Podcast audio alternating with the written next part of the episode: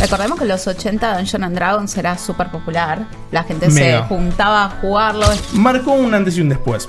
Logró plasmar finalmente lo que querían hacer de llevar D&D a la experiencia videojuegos de la mejor eh, manera. ¿Qué pasa acá? Baldur's Gate en su fecha de lanzamiento eh, de Early Access alcanzó algo así como los 20.000 usuarios. Nerdipedia. Videojuegos, cine, series, cómics, tecnología, cultura pop.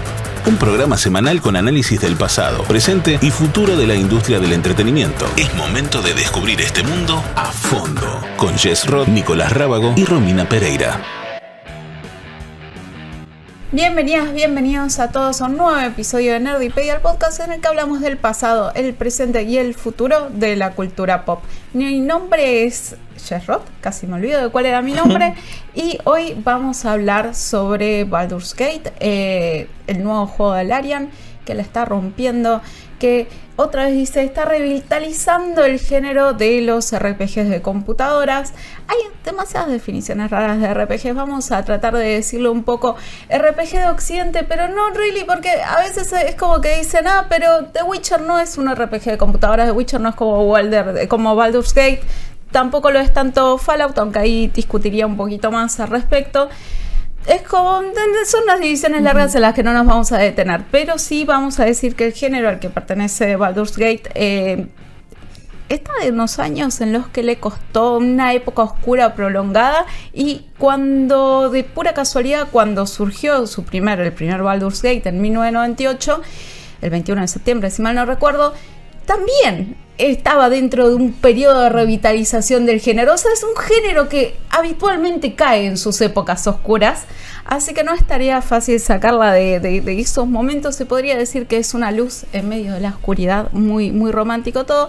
Pero hablar de, para hablar de Baldur's Gate, de los RPGs y de la situación del género hoy en día y su futuro, estoy acompañada de la señorita Romina Pereira. ¿Cómo Hello. estás? ¿Todo bien, vos?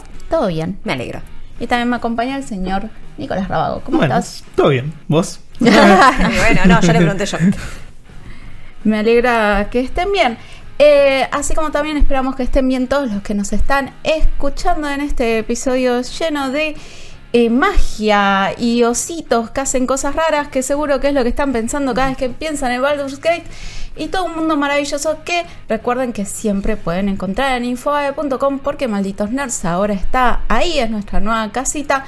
Todo lo que busquen sobre gaming, cine, series, tecnología, esports, todo sobre el universo de Malditos Nerds lo van a encontrar en infobae.com, reviews, noticias, anticipos, videos, realmente todo lo que se les ocurra, los podcasts, malditos games, maldito anime, malditas series, malditas pelis, Nerdipedia, siempre tengo que hacer con la mano para todos los que ven la versión audiovisual, pues son un montón de podcasts que son fabulosos, llenos de información, súper entretenidos, que no pueden dejar de escuchar y que les recomendamos que vayan a la plataforma de podcast de Infobae para escuchar los últimos episodios, porque seguro que van a encontrar algo que van a disfrutar un montón. Uh -huh. Así como esperamos que disfruten de este episodio dedicado al juego del osito, y decimos el juego del osito porque últimamente, antes de su salida, se había hecho popular por una escena media polémica en la que parecía que íbamos a intimar uh -huh. con un osito. En realidad es, es un druida, claro, en realidad es una, es una persona que, que tiene eh, poderes mágicos y que tiene, es parte bestia y que en momentos de capaz pasión, no puede controlarla muy bien. Y tenés la opción Se deja de llevar por el decirle- instinto. Y tenés la opción de decirle, dale para adelante o no, me da un poco de miedo. ¿Qué vas a decir? ¿Me da un poco de miedo? No, vas a decir, No, ya estás ahí. Mandale mecha. Mandale mecha, va- vamos a probar.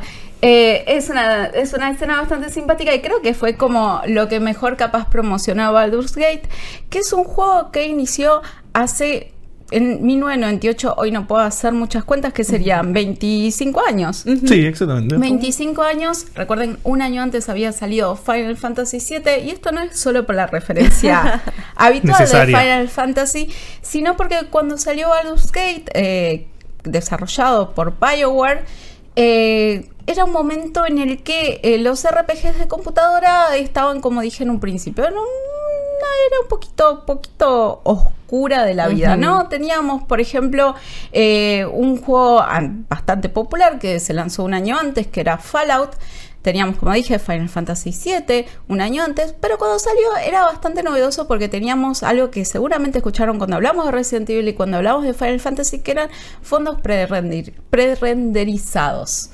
Eh, es una técnica que se empezó a usar con Resident Evil, que te ahorraba recursos para consolas que eran muy limitadas en su hardware eh, y que te permitía que puedas tener más detalle en los fondos, que sean mucho más eh, llamativos, se podría decir, más encantadores. Más escenografía.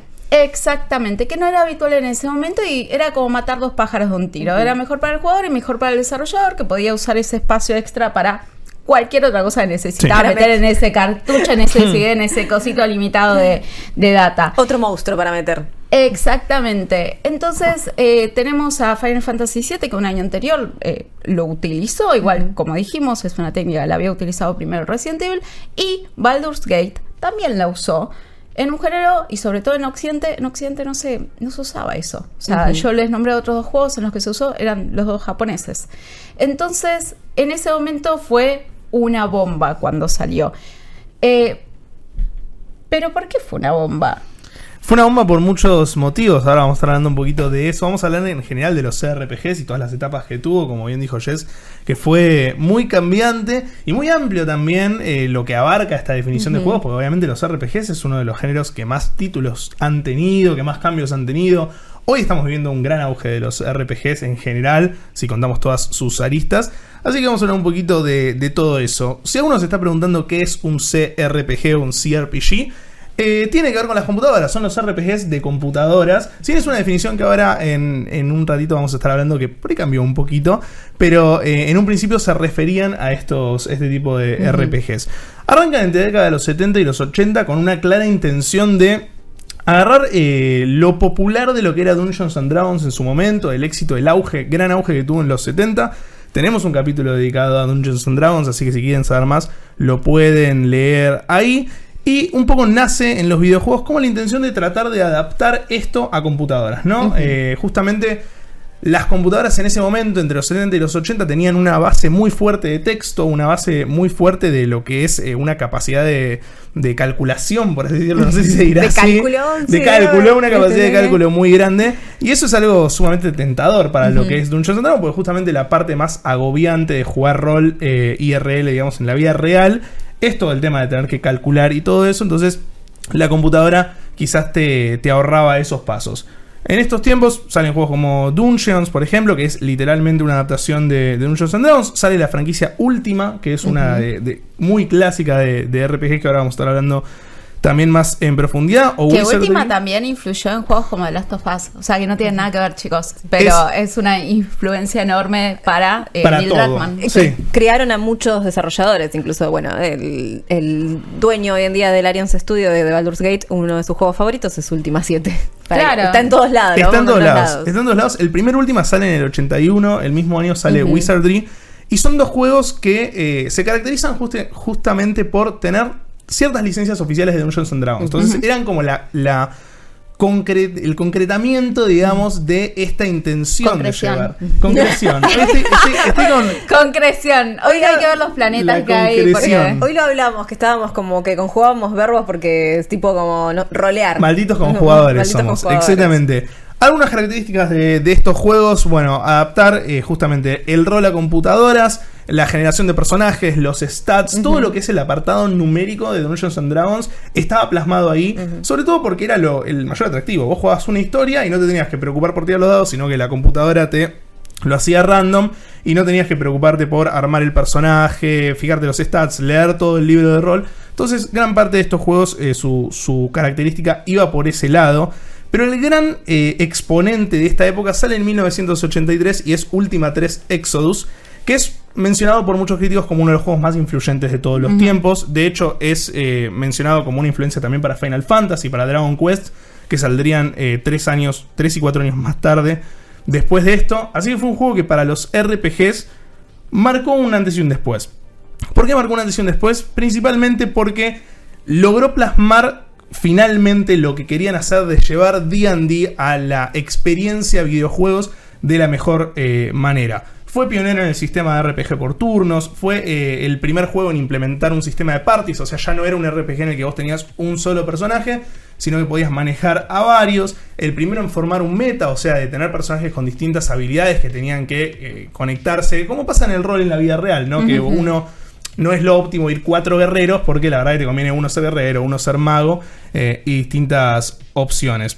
Entonces, este juego fue tan exitoso y marcó tanto una época porque justamente terminó de concretar el sueño de ver un eh, juego de rol estilo Dungeons and Dragons adaptado a lo que es un videojuego. Recordemos que en los 80 Dungeons and Dragons era súper popular. La gente Mega. se juntaba a jugarlo. Esto lo hablamos cuando hablamos de Sí. Dungeons and Dungeons and Dragons. Dragons por el motivo de la película, justo. Y también con Stranger Things. Sí. En esos dos podcasts los lo hablamos. Era por eso Stranger Things también está basado Sí. en esa época. Recordemos que justamente por eso estuvo toda la histeria de el diablo. El satanismo el y la satanismo. cosa mala. Exactamente. Tal cual. Algo que caracteriza esta época, que también lo hemos hablado un montón de veces cuando nos remitimos a estos primeros años de la industria de los videojuegos, es que sí había una limitación técnica. O sea, ellos se adaptaban a las reglas de lo que podían hacer más que hacer realmente lo que querían hacer. Entonces, después de este juego, si bien van saliendo eh, juegos muy influenciados por Última 3, por ejemplo, está el inicio de Might and Magic, que ahora estamos viendo también un lanzamiento de, de uno nuevo.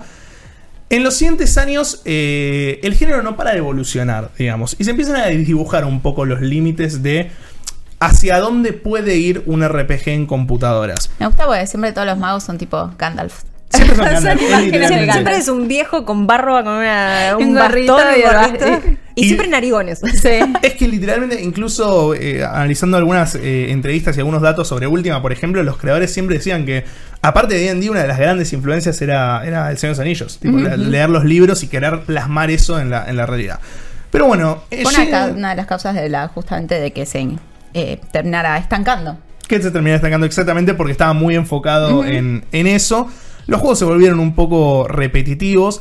Cuando fue avanzando la tecnología, estamos hablando ya de, de empezados los años 90, también los videojuegos empezaban a tener otras posibilidades técnicas y no era, no era, digamos, lo más atractivo del mundo meterte en un juego que tenías que leerte eh, 10 millones de líneas de texto quizás, cuando justamente en, en los 90 se empieza a dar como más una cinematografía dentro de los videojuegos y, y ver cosas más animadas. En los 90 es cuando tiene como una evolución el género empieza a expandirse mucho más. Ahí tenemos distintos exponentes, ahora vamos a mencionar algunos, pero uno de los más importantes es el lanzamiento de Elder Scrolls Arena, eh, un juego que cambia prácticamente todo en lo que es los RPGs en computadora. Por esos años, justo como decía Jess, sale Fallout en el 97, sale Diablo en el 96, Fallout 2 en el 98, todos juegos muy disruptivos para lo que era el RPG de computadoras. Por varios motivos. Primero que son, son eh, es la cuna, la primavera de los RPGs Claro. de computadora. Es la cuna de grandes estudios que hoy son los máximos exponentes del género, como Obsidian, BioWare, Bethesda, Blizzard. Hay muchos elementos que se terminan estandarizando, la vista isométrica por un lado, de verlos ahí chiquititos en la pantalla como medio por arriba. También el RPG en primera persona se, se desarrolla más en profundidad acá, como estamos viendo en el caso de, de Elder Scrolls. Y algunas cosas que, eh, que terminan de completar unas una, una situación que antes no podía darse por las limitaciones técnicas, que es ofrecer un mundo abierto, ofrecer mucha más libertad, por momentos ofrecer elementos procedurales, o sea que, se- que no eran iguales en todas las partidas, y eso le termina de dar como una sensación de, de roleo, ¿no? Porque el roleo tiene mucho de eso de que no, no puede ser prescripteado, no puede ser guionado. Vos, vos te enfrentás al roleo y gran parte de su encanto es poder hacer lo que quieras, básicamente, y que los dados decidan si lo que vos querías estaba bien o estaba mal. Entonces, un poco estos juegos terminan de darle esa, esa intención más narrativa de que vos puedas un poco jugar a la forma que quieras y termina siendo una de las características de, de esta época de los RPGs que en su parte se distancian un poco de Dungeons and Dragons porque, como sabemos, Fallout, Diablo y Elder Scrolls, si bien tienen obviamente influencia como todos los RPG, no están basados específicamente en Dungeons and Dragons. El que sí está basado específicamente en Dungeons and Dragons, justamente es el Baldur's Gate 1, que sale en el 98, y que también es un juego que marca una época y que termina de revitalizar el género. Es como el resultado de los 90 para los eh, CRPGs, digamos. Es como volver a los inicios con todo lo que se aprendió en el medio. Eh, funciona un poco como remake de estos primeros juegos. Es, eh, está basado en D&D, está licenciado por D&D, es decir, tiene que esa es, la- el diferencial, ¿no? Ese es el gran diferencial O de sea, no es que Skyrim no quiso basarse en D&D, es que no tenía la licencia. Y no es a Skyrim, sino Elder Scrolls. Siempre sale Skyrim porque es el más fácil. Pero eh, igual que Fallout. Fallout es... O sea, de hecho, el creador de Fallout es el mismo que Baldur's Gate. Es la misma empresa, es Interplay. Que, nada, ya vamos a hablar, Interplay no, no sabe manejar sus finanzas.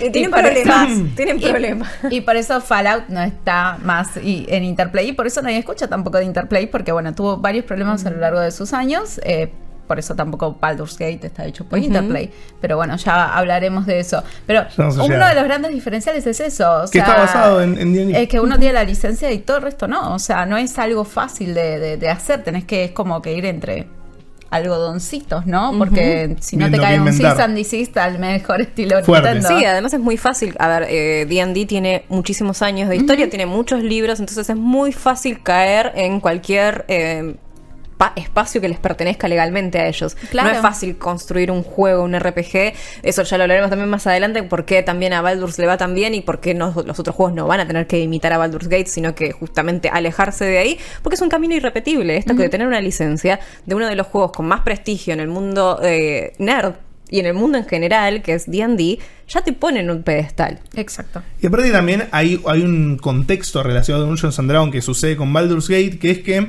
cuando empiezan a adaptar los primeros juegos en los 80, eh, Dungeons and Dragons estaba transitando lo que era su primera edición, que fue una, una muy exitosa. Pero la segunda, si bien fue exitosa, no tuvo el mismo nivel de, de apogeo, digamos, en la, en la sociedad. Sí la tercera. La tercera edición de Dungeons and Dragons es, es la Biblia para los que jugamos rol, porque fue la, la edición que sentó la base de lo que es Dungeons and Dragons hoy. Y cuando sale el primer Baldur's Gate, estaban justamente promocionando esa tercera edición, por eso pero también ojo, está basado en la segunda. Está basado en la segunda, pero ya. eso. Sí, sí, pero después mucho más vienen, popular. Después vienen y me dicen, pero ya en el podcast dijeron que. No, Y no, digo, no. En el minuto tanto me dijeron algo que no Claro. era. Sí, sí, pero me refiero que el contexto de Dungeons and Dragons Sí. estaba mucho más, eh, mucho más eh, popularizado en ese momento, justamente por el lanzamiento de, de esa tercera generación. Baldur's Gate también suma muchos elementos de la experiencia rolera. Son los primeros atisbos del multiplayer también en, en una experiencia de rol. También tiene algo muy rolero Baldur's Gate, que es que te permite agarrar un personaje de un playthrough, digamos, y como exportarlo a otro playthrough. Que eso es classic role, porque vos por ahí tenés tu personaje y jugás una campaña en una mesa y vas con otra mesa y jugás con el mismo personaje. Y te caes con, mira, este es el mío, y caes con el speed Y sheet de tu caes ahí, personaje. nivel los stats. 200, claro. es- es un poco roto está eso en el, en el rol, pero es algo que, que Baldur's Gate hacía muy bien. En esos años siguientes, es como que se desarrolla un poco más eh, esta cuestión y todo se basa en lo que genera Baldur's Gate. Sale Baldur's Gate 2 en, dos años después, en el 2000. Ese mismo año sale Icewind Dale también, que es otro juego licenciado por Dungeons and Dragons, por el, en la misma zona, digamos, bajo el mismo libro de lo que era Baldur's Gate. Sale Diablo 2 también, que fue un suceso increíble. También tiene un episodio para, para escuchar al respecto. Y una mención especial también, de paso, porque me quiero sacar el gustito, Argentum Online y Regnum Online, que son dos juegos Buena argentinos. referencia, muy bien. Sí, que tienen mucha, mucha relación a todo esto y la verdad es que, que Sí. generaron acá un movimiento muy, muy, muy grande. Que me sorprende que no les cayó un cease and desist. O tal vez, no lo, tal vez lo, les cayó y lo ignoraron. Sí, sí. No, no, pero No a ver. Argentum No era acá, pero en algún momento algún foro ruso les cayó al Argentum. En algún momento Está llegó. bien, pero ¿cómo es Sí. que agarras y demandas a alguien? O sea, No, en esa época idea. era todo mucho más Sí, complicado que por, ahora. por suerte. Para terminar esta etapa y solo como mención, digamos, tenemos Neverwinter Nights, que es un juego que me Sí. parece importante mencionar, también porque está basado en D&D, digamos, tiene Sí. licencias oficiales, pero porque es uno de los juegos que, que primero aprovechan todo lo que es el multijugador, digamos. Es una de las primeras experiencias fuertes en cuanto a multijugador en, en CRPGs. Después de estos años, el género entra como en una decadencia fuerte. Sobre todo porque es lo que hablábamos al principio de que se empieza a desdibujar un poco los límites de los géneros y se empieza a desdibujar también la figura del RPG de computadoras. El, el gaming se amplía, digamos, las computadoras pasan a estar como en un lugar bastante similar a las consolas, el mercado se estandariza. Entonces, es como que hay muchos debates en internet de qué podemos considerar CRPG y qué no podemos considerar CRPG, pero sí que desde el 2000 hasta casi el 2010, 2012, es una época en la que no hay eh, grandes exponentes que vos digas es un CRPG, digamos, es lo que fue por ese lado del género.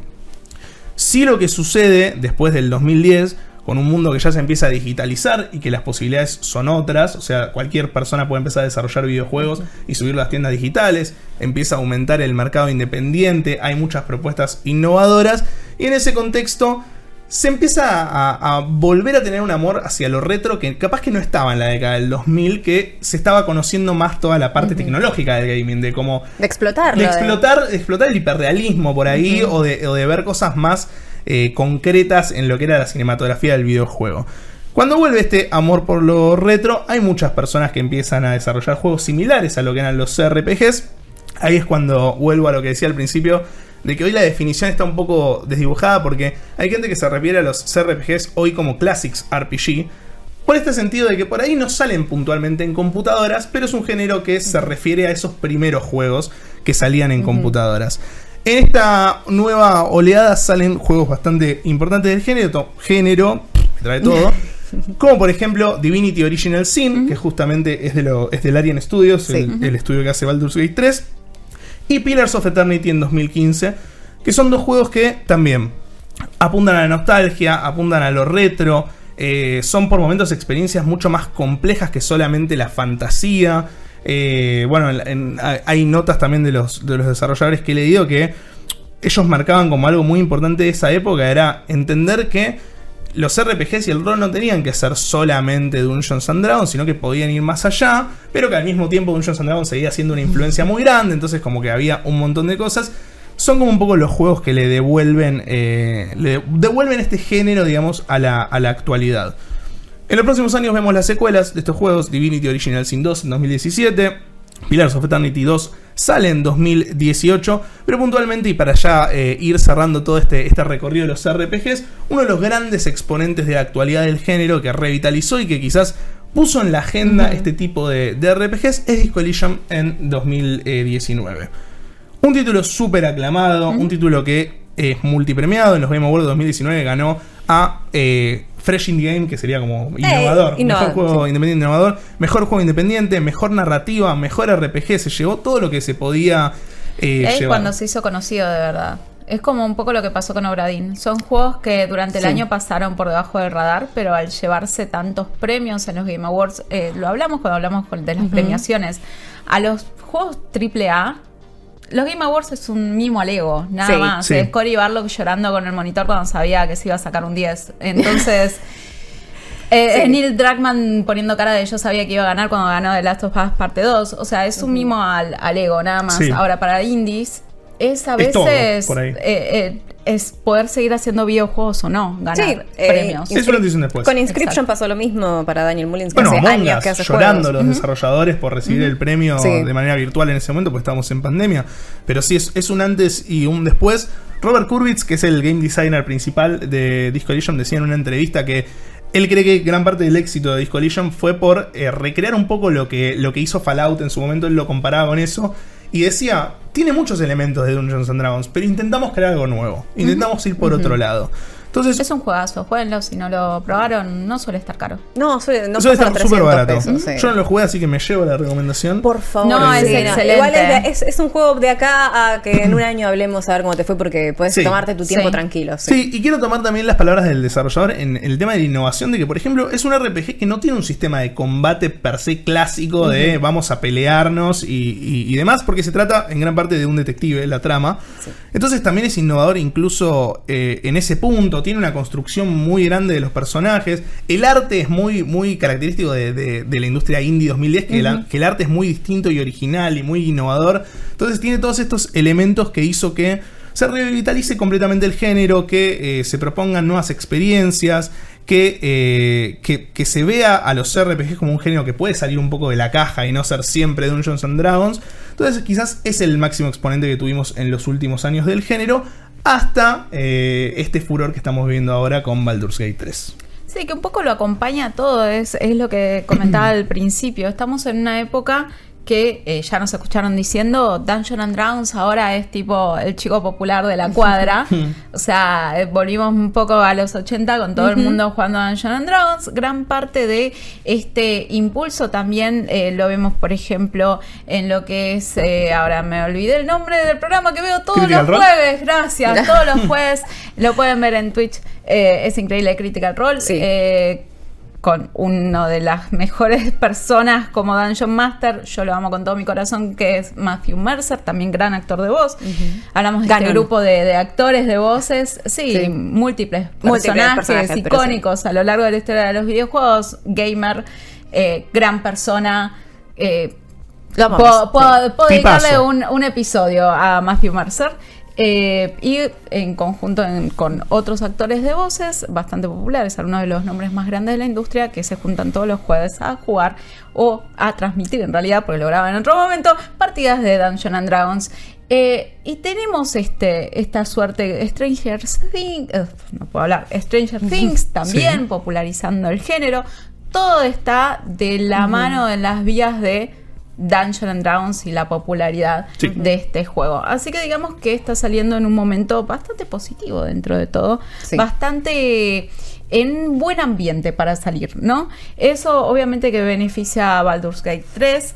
Eh, aparte de que, bueno, está hecho por justamente Larian, que como dijo Nico, es quien hizo Divinity Original Sin 1 y 2 en el 2014-2017, si mal Sí. no recuerdo. Eh, y son dos juegos que también eh, les fue muy bien y que volvieron al estudio muy popular. Es un estudio que venía persiguiendo la licencia desde el 2014, de hecho, con el eh, primer eh, Divinity. Y la verdad es que Wizards of the Coast, que es la empresa que tiene la licencia de Dungeons Dragons, dijo, no tenés mucha experiencia, no me siento muy seguro dándotela. Y él, no tenés la experiencia, no me siento tan seguro dándotela. Tenemos la explicación en el declive y el porqué de 20 años que pasaron sin un Baldur's Gate. Así que vamos a remontarnos a sus orígenes. Pero imagínate lo que sería, qué sé yo, te digo a vos, Romy, 20 años sin Final Fantasy. Un montón, es, es nada, la, la- la nada, la nada misma. Estarías la en las puertas de, de atada todavía en una huelga de hambre pidiéndoles que por favor saquen un juego. Si 20 Tal años con cual. una saga es mucho. Entonces también digamos que había mucho entusiasmo de estos fans que es, es un juego que siempre fue exitoso desde su principio. Cuando salió el primer Baldur's Gate eh, de la mano de BioWare, el publisher era Interplay, eh, que eran quienes tenían la licencia de Dungeons and Dragons, ellos dijeron, eh, recordemos que BioWare, o sea, mm, este juego salió en el 98. Eh, Dragon, Dragon Age salió en el 2010, no, 2009. O sea, estamos unos 10 años antes, más de 10 años antes de eh, capaz uno de los RPGs más importantes eh, de- de- de- del estudio, igual que, por ejemplo, no sé, Mass Effect. ¿no? Sí, o Coso, eh, Knights of the, the Old Republic. Sí, o sea, estamos antes de todos estos juegos. Y ellos lo que dijeron es, bueno, vamos a hacer un juego basado en esta licencia, porque la tenemos. Básicamente porque nos contratan para hacerlo y la tenemos y podemos. Eh, y va a ser, como dije en un principio, de fondos pre-renderizados. La dificultad estaba en agarrar estas reglas de la segunda edición de Dungeons and Dragons y hacerlas un poco potables, ¿no? Hacerlas accesibles para cualquier jugador que no juega Dungeons and Dragons, que no tiene ganas ni tiempo de leerse 200 libros en eh, específico. eh, Baldur's Gate está basado en los libros de los reinos olvidados, que es una saga dentro, son un un, un par de libros, iba a decir algunos libros, pero son un buenos, unos buenos pares de libros dentro de Dungeons and Dragons. Tenían una persona que era súper fan, que se había leído toda la bibliografía, era como, qué sé yo, si hubiesen tenido una Jessie ahí que se leyó toda la bibliografía y todo lo que había que leer de Final Fantasy y que cada vez que se querían desviar decía, ah, ah, ah, no, aparecía no, por ahí. Se materializaba. No, eso no es lo que dice ahí y te vas. ¿viste? El guardián del no oro, es lo que pero. corresponde, no me estás cumpliendo con el lore. Literal. Así que tenían a una persona que podríamos decir que era el lore master, eh, que se aseguró que siguieran, que sea fiel al espíritu de Dungeons and Dragons, pero más allá de eso trataron de que fuera un juego divertido. Y eh, la rompió, como dijimos, le fue súper bien. Luego salió Baldur's Gate 2, porque, o sea, no es como Goat Simulator, que salió, saltó del 1 al 3, eh, un 2 específicamente, eh, o sea, la rompió cuando salió, también le fue súper mega bien. Eh, medio que eh, potenció lo que ya estaba, ¿no? Tenía sidequests que estaban buenísimos, que estaban muy bien escritos, tenía una buena narrativa. Y esto es importante porque una de las razones de estancamiento de los RPGs es que la narrativa se volvió muy repetitiva. Que, eh, como dijo Nico, había mucha gente que no tenía ganas de leer. Y si vos eh, tenés un choclo de texto y no es interesante, es vas. el mucho texto de que Mucho te texto. gritan desde Sí. el fondo, ¿entendés? Esquipear. Tal cual, esquipear, esquipear, esquipear y no puedes esquipear en un RPG donde lo central es la historia y las decisiones que tomas al respecto. Entonces, eh, tenías este juego que tenía un- una narrativa muy bien escrita, eh, tenías un árbol de decisiones que estaba muy bien armado, en el que te permitía vivir esa fantasía, eh, que obviamente es eso, una fantasía, no es real, de que tus decisiones importan, de que vos formabas tu propio camino y que mi camino no iba a ser el mismo que iba a decir, que iba a tomar, no sé, Romy o que iba a tomar Nico. Sí. Que todas nuestras experiencias iban a ser diferentes. Y eso es el valor de Baldur's Gate. Y eso es algo que trataron de conservar en la tercera entrega. Hubo un intento de Baldur's Gate, Baldur's Gate 3. Hoy con las palabras estamos muy bien. eh, en el 2002. Pero naufragó. ¿Por qué? Porque Interplay estaba con muchos problemas económicos. Cerró Black Isle Studios, que era quienes iban a llevar esta tercera entrega. Y ahí quedó. Quedó huérfano. Quedó. Eh, a los pocos años, siete años después, en el 2008, 2009, perdieron la licencia. La licencia quedó con Atari. Ahí es que salió Neverwinter, por ejemplo, 1 y 2. Y después quedó todo en manos de Wizards of the Coast. Eh, Interplay también así perdió Fallout. O sea, tuvo que Sí. vender Fallout a Bethesda por sus problemas económicos. O sea, esta no ¿Cómo fue la primera tantas- vez. ¿Cómo perdés licencias tan importantes? Muchos buscarán el estudio Black Isle y dirán, ¿todavía existen? Sí, porque lo cerraron y después lo reabrieron. O sea, chicos, es un, es, es un mejunje caótico todo lo que pasa con Interplay. Pero ahí se entiende que Wizards, eh, Wizards of the Coast hayan dicho, che, mira, necesito que tengas más experiencia. O sea, no quiero de nuevo pasar por, Por lo mismo. toda esta situación porque, o sea, prefiero no sacar nada. Que a veces es la mejor decisión, eh, como la historia nos demostró una y otra y otra vez. Y fue en el 2017 cuando Larian agarró y sacó Divinity 2 que ellos dijeron, hey, para, ok, creo que ahora tenés la experiencia Es por que Creo Y- que ahora sí, ganaste los puntitos que Le necesitabas. fue muy bien a Divinity. Le fue exacto, le fue súper, súper bien. Sí. Eh, y ahí es que Larian empezó a trabajar en este juego. Y es un juego que estuvo tres años en Early Access, que es un montón de tiempo para un juego que también es enorme, lo justifican por ese lado, pero también lo que dicen desde Larian es, nosotros no queríamos lanzarlo sin asegurarnos de que fuera divertido. Lo más importante para nosotros es que vos realmente como jugador creyeras que estabas en una mesa jugando con tus amigos Dungeons and Dragons, con el mejor Dungeon Master del universo, eh, que te trae esta historia eh, que tiene 1500 reglas que vos no tenés por qué saber. O sea, tu único rol es agarrar y eh, ponerte en la mesa con tu personaje hecho, creado, con toda tu historia y ponerte a disfrutar y vivir esas aventuras. Bueno, ¿cómo traducir eso a un videojuego? Ese era el interés o la preocupación central de este estudio. Y decían, y después va a tardar lo que tarde. Y esto es importante también porque, y lo vamos a hablar en minutos nomás, Sí. No todos los estudios pueden decir, y que tarde lo que tarde. Claro, me voy a tomar mi tiempo para desarrollar este juego y si tengo que hacerlo durante siete años, lo voy a hacer durante siete años. Exactamente. Ahora, cuando ya pasó, cuando está todo dicho, ya está publicado, ya salió, de- ya está todo ahí, dijeron, para el próximo seguramente no vamos a estar tantos años. Un Eh, poquito que me voy para atrás, o sea... No le gustó. No voy a estar para el próximo 7, 6 años porque es muy agotador. Es, obviamente son muchos años de desarrollo para un mismo estudio. Pero bueno, se nota el cuidado que tuvieron en hacer que esto sea un- una entrega súper divertida, que todos la pasen bien y que no te necesites saber nada sobre Dungeons and Dragons para poder eh, divertirte.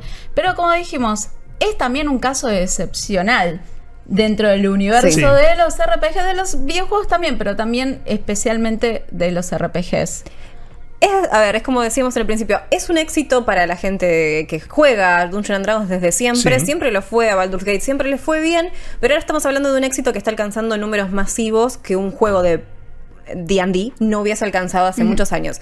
Por varias cosas. Primero porque no somos, no, no tenemos el mismo mundo que hace 20 años. Hay una diferencia abismal de consumos culturales que aumentaron también la popularidad de los juegos de Dungeons and Dragons y también del juego de rol en sí y tener Stranger Things mostrando Dungeons and Dragons, hay un público que eh, entró por ahí y dijo, uy, ¿qué es esto? ¿Hay gente que se junta a hacer esto?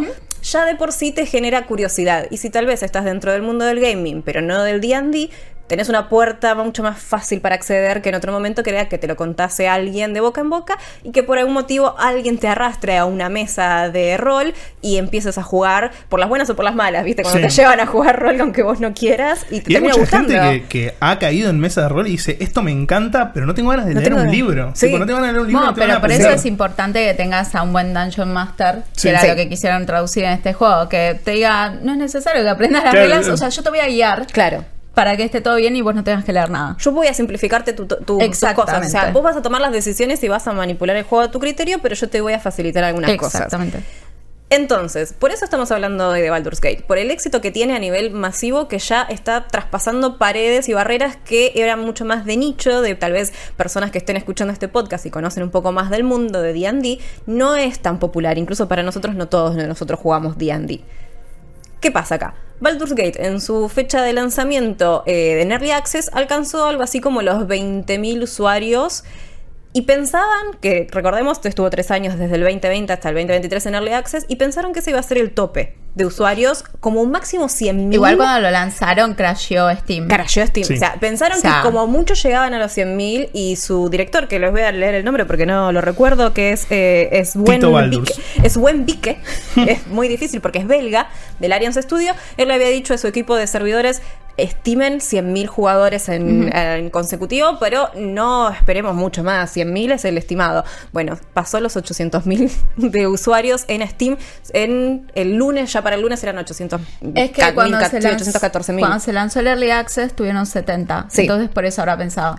Hasta 100. claro. Es como que eh, arrancó, el día de Early Access arrancó con 20k, o sea, dijeron, bueno, después subió hasta 70.000 pico máximo, bajó, bajó, dijeron 100.000. No se esperaban que lleguen a los 814.000 y lo superen y entre dentro de lo que son los top, el top 10, el puesto número 10 en este momento, habiendo pasado al Goose Goose Game, top 10 de juegos más jugados en simultáneo en Steam, siendo liderado por obviamente juegos de multiplayer como lo son eh, CSGO, como lo es Dota, como lo, en un momento estuvo Valheim ahí que ya fue estrenado bastante, también sacó a Apex.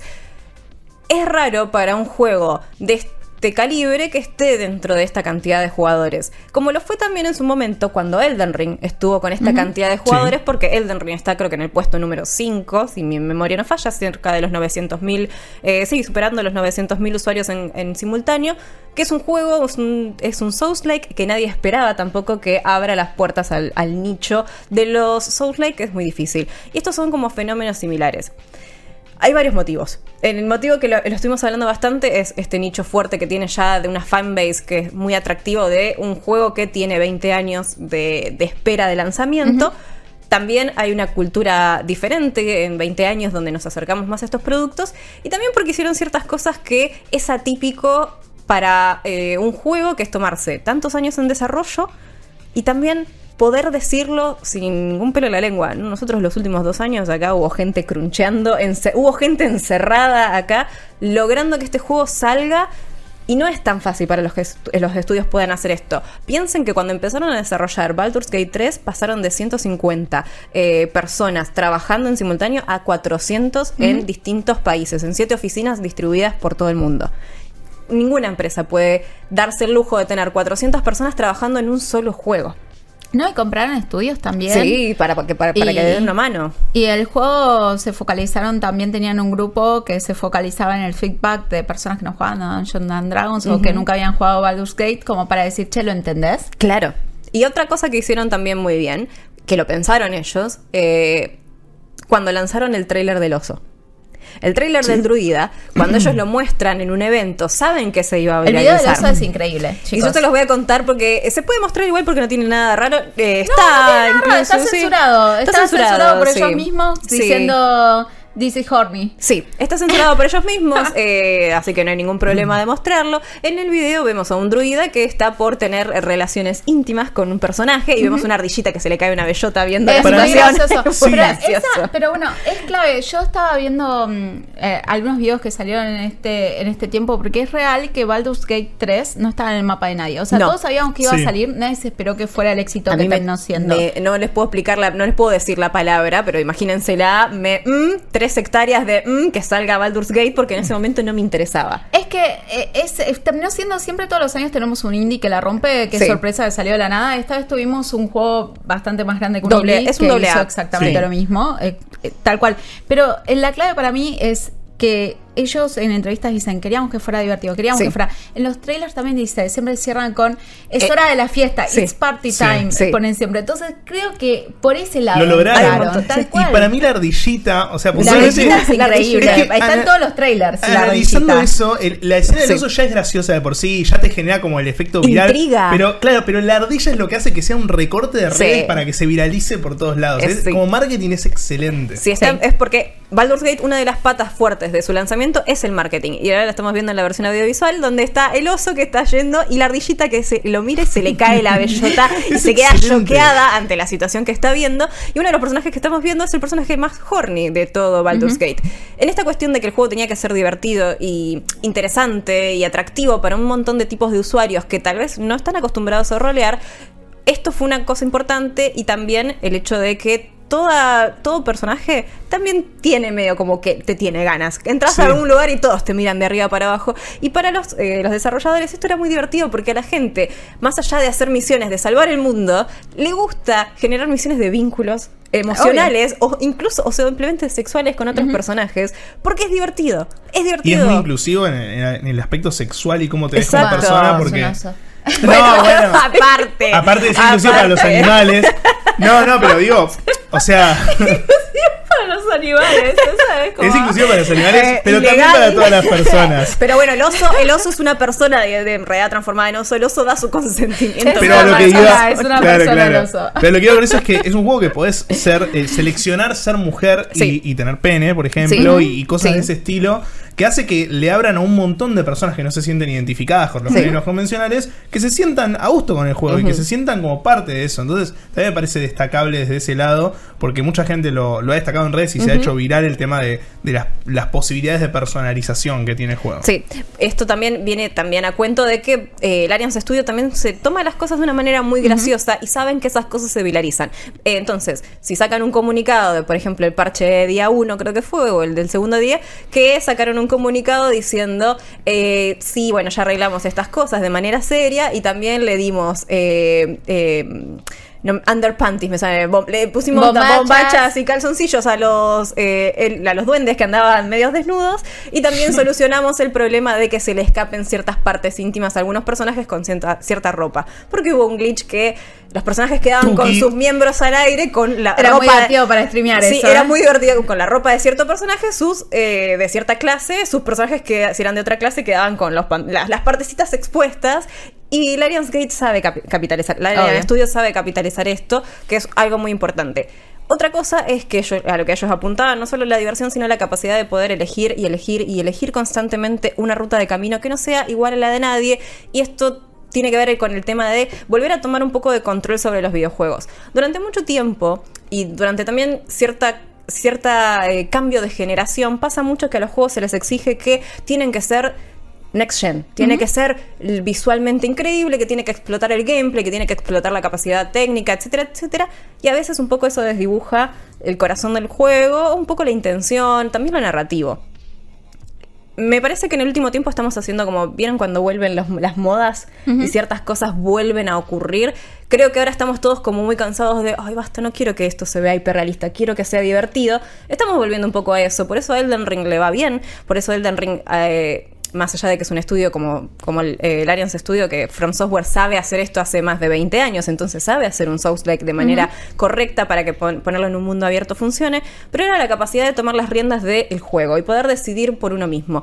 Lo mismo pasa con Tears of the Kingdom, esta capacidad que tiene el usuario de llevarlo interactivo a un nivel extra, donde el juego vos lo modificás a tu gusto y lo usás como querés y lo llevas para el lado que vos querés, hay mucha gente que le resulta refrescante en lugar de tener que tener la expectativa de que si el juego no me lo cuenta de la manera perfecta, que yo quiero que me lo cuente o no se ve de la manera perfecta, me resulta malo. Creo que hay una cuestión de refrescar un poquito conceptos más clásicos y tratar de dejar un poco de lado esa cuestión de exigencia. Hay unas, un par de cosas que se estuvieron hablando mucho en redes, algunos medios hicieron un gran resumen, del cual agradezco porque eran muchos tweets que yo vi varios cruzados por algunos lugares. El primero de todos lo inicia eh, Salavier Nelson de un juego que a mí me gusta mucho, que es el Space Warlord Organ Trading Simulator. Sí, es un simulador de, organ, de, de una persona que trafica órganos en el espacio. Eh, no hay mucho más que explicar, es eso, es como entrar a la bolsa a comprar eh, acciones, bueno, así tenés que hacer, te piden algo, vos tenés que entrar en el momento correcto a comprar un órgano. Es muy divertido. y él explica y dice que este suceso es atípico y que no le piden a todos los estudios que así vayan a hacer los RPG de, ahora en- eh, de ahora en adelante. Y esto es algo para que lo tengamos en cuenta todos, porque después nos pasa que todos queremos que todo sea como Elden Ring, todo sea como Tears of the Kingdom o todo sea como Baldur's Gate. Es imposible. Las, las fórmulas de ciertos estudios no se pueden replicar y tampoco se tienen por qué replicar. Me parece que eso es la idea de que las cosas sean únicas y también exista esta posibilidad de que un estudio pueda lanzar este tipo de juego y podamos disfrutarlo de esta manera. También le da un poquito de la cosa extra a que existan copias y copias y copias tratando de imitar esa fórmula que no termine funcionando. Tal cual. Pero bueno, esperamos que en este episodio, si hay alguien que no lo jugó, diga, hey, voy a ir a ver qué pasa con ese osito. voy a ir a Sí. hacerme amigo de esa ardillita. Nada, que vayan y eh, puedan disfrutar del juego. Recuerden que actualmente está solamente en PC, pero próximamente creo que el mes que viene ya sale para PlayStation 5. El año que viene va a estar para Xbox. Así que lo van a poder jugar en la consola, la plataforma que sea que, que tengan. Baldur's Gate 3 para todas y todos de forma muy Sí. accesible. A los ositos también. Y seguramente muy pronto van a tener la reseña en Malditos Nerds Infobae. Pero recuerden que Malditos Nerds está en Infobae y pueden encontrar todos nuestros, todos nuestros contenidos en infobae.com.